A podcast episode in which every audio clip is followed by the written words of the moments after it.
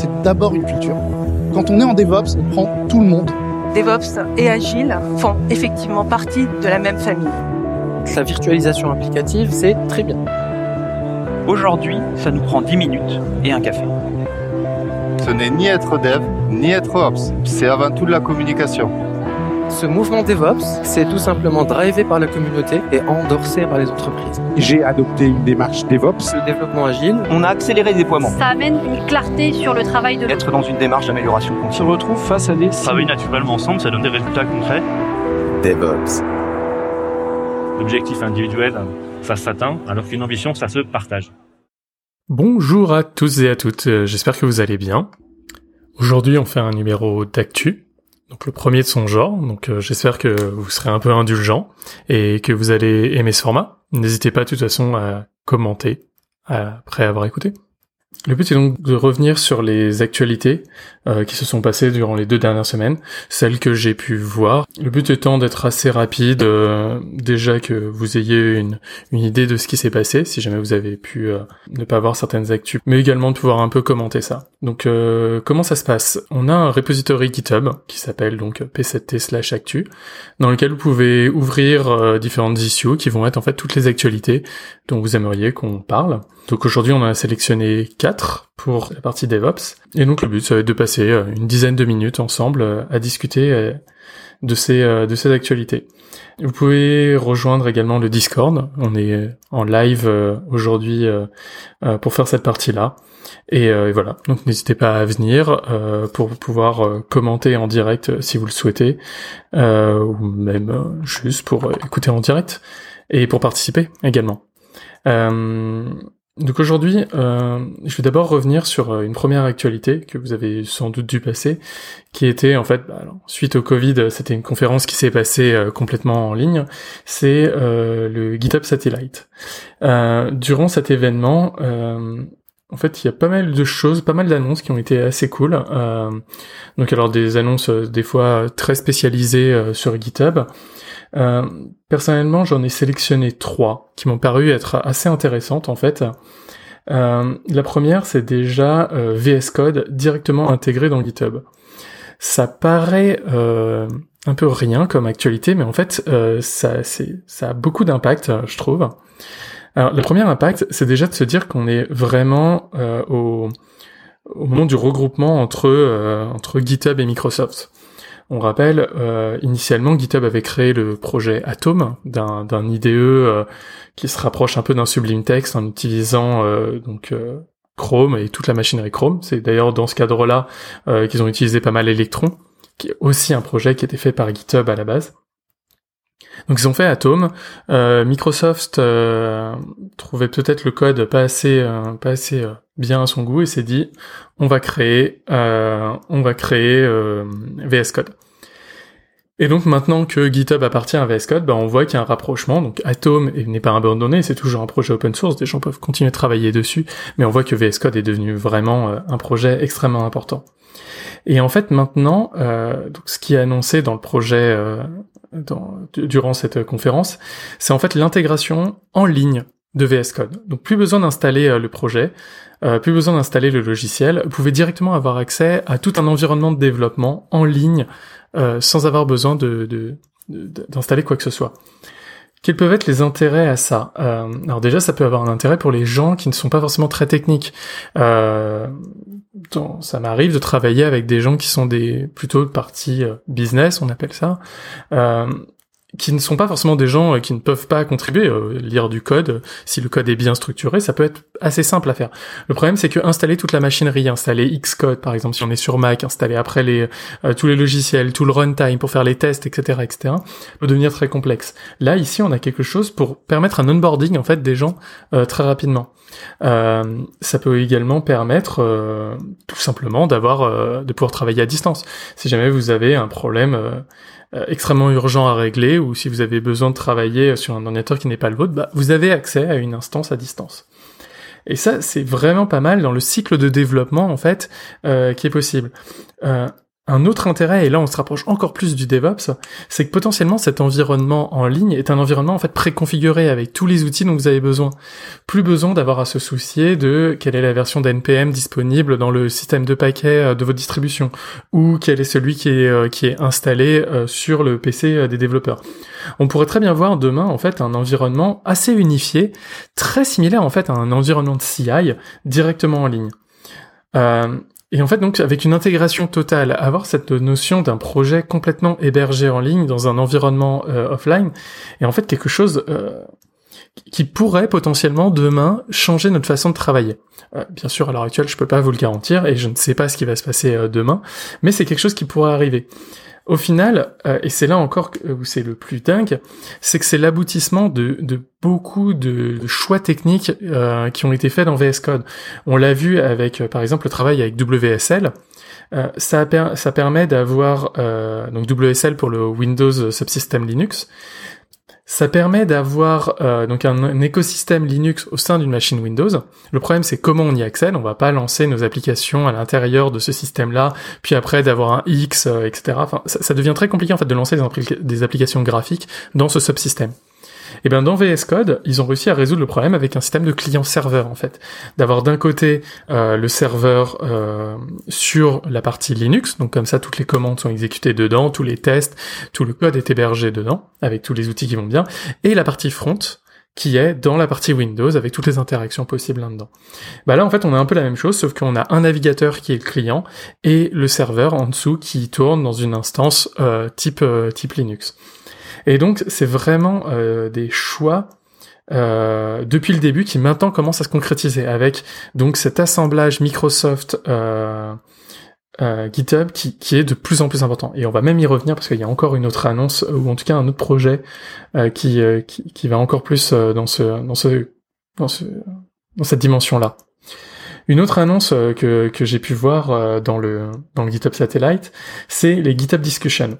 Alors pour l'instant, on n'a pas Enfin, en tout cas, j'ai pas réussi à trouver beaucoup d'informations dessus. Mais globalement, ce que ça va permettre, ça va permettre, au lieu de devoir créer un projet Slack par projet, euh, de devoir inviter tout le monde dedans, euh, etc., et d'avoir une complication à créer une communauté. Là, par exemple, vous voyez, on est sur Discord, euh, mais parce qu'en même temps, on n'est pas un projet, un projet GitHub à part entière, on est vraiment un podcast. Mais le but euh, des GitHub Discussion, ça va être vraiment de créer un peu ce que Gitter a essayé de faire. C'est-à-dire un environnement où on va pouvoir discuter de manière plus informelle, pas obligé de rédiger de manière euh, très très longue les, les, euh, les issues, mais de se dire, voilà, créer une communauté plus synchrone que, les, que, sont, que le sont les issues GitHub. Et c'est plutôt pas mal en fait. C'est pas forcément une révolution, mais c'est quelque chose d'assez cool. Euh, d'autres choses aussi qui ont été annoncées, c'est euh, plus pour la sécurité, c'est des scans de vulnérabilité au niveau du code. Euh, je pense que on a tous peut-être une fois dû se tromper et mettre du des variables d'environnement qu'on ne devait pas. Alors, il existe des bots déjà qui tournent. Si jamais ça vous est déjà arrivé de mettre une clé AWS dans un compte dans un compte GitHub public, vous savez que instantanément vous recevez des emails avec des bots qui vous disent attention, vous avez mis euh, une clé, euh, une clé euh, dans votre Git et même si vous l'écrasez ce commit là n'oubliez pas qu'il est toujours potentiellement disponible donc juste faire un push force ne suffit pas à le supprimer et donc le conseil c'est euh, enlever cette clé là, euh, en tout cas euh, révoquer cette clé le plus vite possible. Mais là le but voilà c'est d'avoir tous ces outils de sécurité en amont dans notre code. C'est des choses que d'autres bots pouvaient proposer. Là c'est quelque chose qui est directement nativement dedans. donc ils ont même créé un langage de, de pour requêter le code qui s'appelle CodeQL. Donc j'ai pas beaucoup plus d'informations euh, pour le moment dessus, euh, mais c'est quelque chose à regarder, c'est quelque chose qui peut être vraiment sympa et sans doute l'avantage c'est que c'est quelque chose qui va pouvoir euh, arriver aussi sur toutes les autres logiciels. Je pense à GitLab par exemple, qui avait déjà ce genre de fonctionnalité existante. C'est vraiment cool, on va pouvoir en fait avoir une sécurité directement au niveau du code, avoir en fait une qualité de sécurité du code potentiellement demain. Euh, et, euh, et, voilà, et c'est quelque chose qui peut être très cool dans les projets open source, mais pas que, euh, parce que bien sûr GitHub peut être utilisé euh, dans autre chose que des que des projets open source. une autre un autre lien en fait qui m'a été envoyé et qui me paraît être assez intéressant dans cette démarche justement de fusion entre Microsoft et et, et GitHub en fait. C'est un convertisseur de pipeline Azure DevOps en GitHub Actions. Parce qu'en fait, tous les annonces qui ont été faites euh, de GitHub tournent pas mal autour des GitHub Actions. Euh, J'en ai pas trop parlé là, mais il y a eu pas mal d'annonces autour de GitHub Actions, et ça devient vraiment euh, le nerf de ce que peut faire, euh, de ce que là où veut aller GitHub. Et au final, ça devenait un peu redondant avec les Azure DevOps, les pipelines Azure DevOps. Et donc là, Azure a créé un outil de conversion euh, qui vous permet de passer de l'un à l'autre. Alors pour l'instant c'est complètement opt-in, vous pouvez le faire, ça vous permet vraiment d'un côté vous vous, euh, vous mettez le YAML euh, Azure DevOps et de l'autre côté ça vous le transforme en GitHub Action. Donc pour l'instant il n'est pas prévu, en tout cas pas annoncé, de supprimer les Azure les Azure DevOps Pipeline, mais on voit qu'il y a une tentative de réunir les deux dans un tout en fait, et c'est plutôt pas mal en fait comme comme logique, euh, sachant que les GitHub Actions sont en fait quelque chose de ultra puissant. Euh, je pense qu'il faudra qu'on fasse un, un numéro de DevOps euh, là-dessus parce que euh, c'est vraiment très sympa. Et là, par exemple, tout ce, toute cette partie actu est entièrement gérée avec des GitHub Actions. C'est-à-dire que toute la partie projet, toute la partie euh, euh, de gestion des liens que vous pouvez envoyer en forme d'issue sont traités avec des GitHub Actions. C'est-à-dire on ne traite pas du code, mais juste des issues.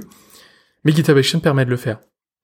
Donc on a comme ça une réunion où on peut, on peut automatiser des choses qui ne sont pas que du code euh, directement et de manière euh, en fait très simple avec euh, un partage des ressources assez facile. Vraiment très très sympa les GitHub Actions et donc là on voit une, tentative de, de, de merge en fait entre les Azure DevOps Pipeline et les GitHub Actions. donc wait and see, je pense, et c'est quelque chose qui peut qui peut être peut être vraiment pas mal à regarder à regarder dans le futur. Euh, une autre une autre actu. Alors là pour le coup euh, rien à voir. Alors vraiment rien à voir du tout. Euh, j'ai vu projet passer un projet en fait qui s'appelle Eden SCM. Alors c'est un projet de Facebook pour le coup. je vois que les news sont très très orientés GAFAM là, mais il faut, euh, faut se dire que c'est des gens quand même qui font euh, pas mal de pas mal de projets. Pourquoi j'ai sélectionné ce projet en particulier? C'est pas vraiment une actu en fait, c'est vraiment euh, un projet qui existait déjà. C'est c'est sur GitHub, c'est dans le dans l'organisation Facebook Experimental. Et alors pourquoi? Parce qu'en fait, Eden SCM, c'est un outil pour gérer les monorepos. En fait, c'est trois composants. Donc, on a l'Eden euh, CLI, qui est en fait la partie cliente, qui permet donc de gérer euh, les interactions avec euh, Eden SCM. On a Mononoke, qui est la partie serveur de Eden SCM, qui elle en fait est une sorte de, de, enfin est vraiment celle qui fait tourner Eden SCM. Et enfin on a l'Eden FS, qui est un système de de Virtual File System, un système de, de, fichiers virtuels, pour permettre de gérer les larges repos, euh, les, les, les, les repositories Git monorepo extrêmement larges. Alors, si vous avez déjà un peu regardé comment comment fait euh, euh, Google en interne, ils ont à peu près la même chose pour pour gérer leur énorme monorepo. Et ben là, en fait, mais c'est pas open source. Ben là, c'est une sorte de, de, de, projet un peu similaire pour permettre de, de, gérer de très très larges monorepos, pour ne pas avoir besoin en permanence de devoir télécharger des dizaines de mégas euh, toutes les euh, toutes les heures ou toutes les euh, toutes les journées, juste pour pouvoir faire un push.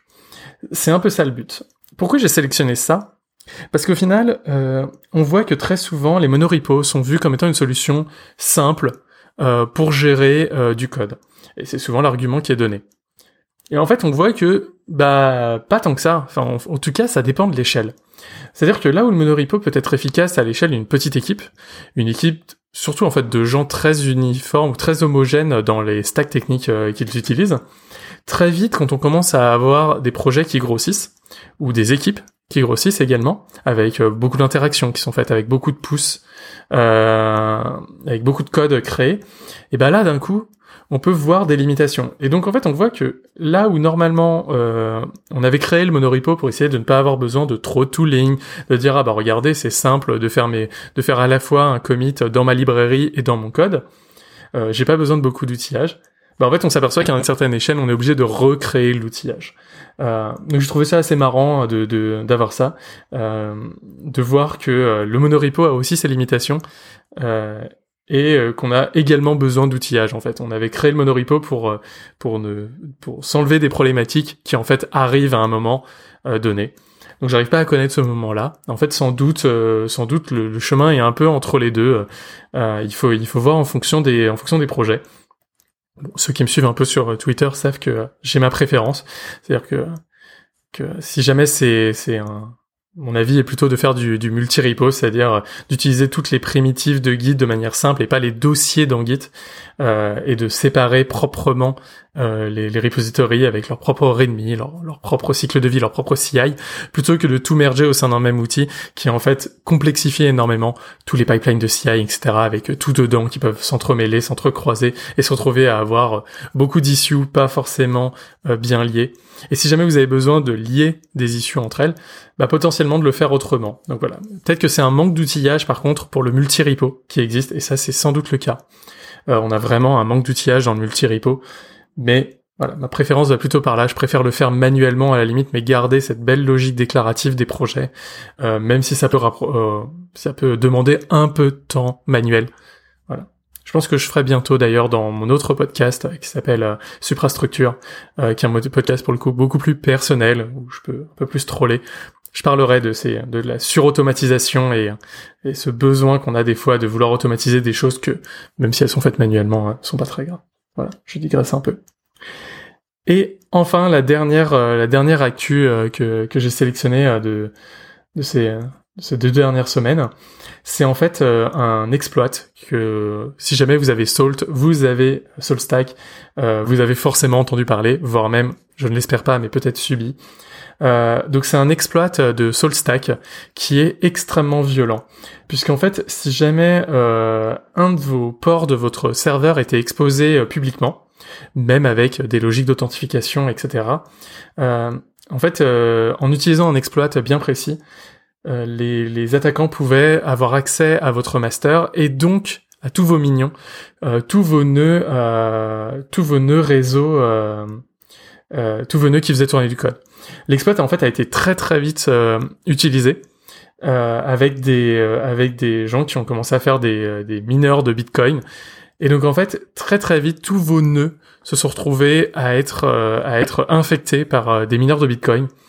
Et donc euh, j'ai pu euh, croiser des gens euh, sur Twitter qui avaient des, des salt là cette dernière semaine et se sont retrouvés en fait à avoir toute leur infrastructure complètement hackée. Donc on peut se dire qu'il y avait juste à patcher le salt le salt server.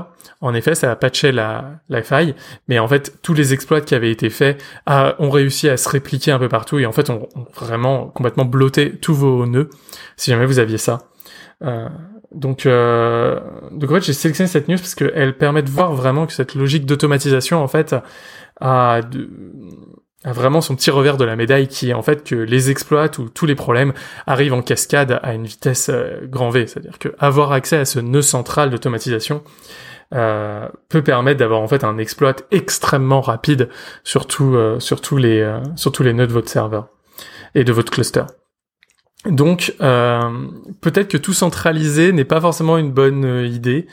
Euh, d'ouvrir d'ouvrir tous les tous les ports également même si c'est sécurisé et surtout d'avoir d'avoir d'y penser de savoir que à un moment shit happen et que votre votre nœud central peut être peut être touché et, et voilà donc j'espère que ceux qui ont eu cet exploit à gérer ont pu dormir un peu euh, n'ont pas eu trop de données qui ont leaké, euh, ont pu, euh, ont pu, puis voilà, ségréguer le problème. C'est ça aussi le problème quand on est, quand on est, quand on a été victime d'un exploit, c'est à quel moment on a vraiment réussi à, à complètement contourner le problème et ne être sûr que nos machines sont entièrement nettoyées et qu'il ne reste pas un exploit dans un coin qui va pouvoir se réveiller et reprendre le contrôle de nos machines. Donc euh, j'espère que j'espère que ça va bien. J'espère que ceux qui tous ceux qui ont un salt disponible ont bien checké qu'ils n'ont pas été victimes de cet exploit. Euh, faites attention à ça. Et, euh, et voilà. Voilà un peu pour les quelques news DevOps euh, que j'ai eu. Euh, donc comme j'ai pu le dire, on va essayer de faire ça euh, tous les deux semaines. N'hésitez pas, si vous voyez des news, à venir les reporter dans les issues de donc du repo GitHub p7t/actus. Euh, euh, si vous pouvez, vous verrez, vous pourrez les mettre directement dans la catégorie soit DevOps, soit Kubernetes, parce que dans une semaine, je vais essayer de faire un nouveau numéro aussi sur Kubernetes, qui sera pour le coup dans le podcast dans ton cube. Donc n'hésitez pas à le rejoindre si jamais vous avez vous avez envie. Et euh, et voilà. Donc euh, voilà pour les pour les petites actus. Partagez-les, euh, partagez euh, les, les futures actus dont vous aimeriez que qu'on parle. Aujourd'hui j'étais tout seul, mais, j'espère bien que la prochaine fois il y aura d'autres personnes. C'est forcément un premier essai aujourd'hui. Donc n'hésitez pas même si vous voulez participer. je pense que si jamais vous postez une actualité, je vous demanderai si vous voulez si vous voulez y participer, même juste sur cette actu ou sur les autres. ce sera avec grand plaisir. Et, et voilà. Bah Merci à tous, bonne écoute et bon déconfinement parce que je pense que si quand vous allez euh, écouter euh, ce, podcast, euh, on sera déjà déconfiné, en tout cas je l'espère. Et, et voilà.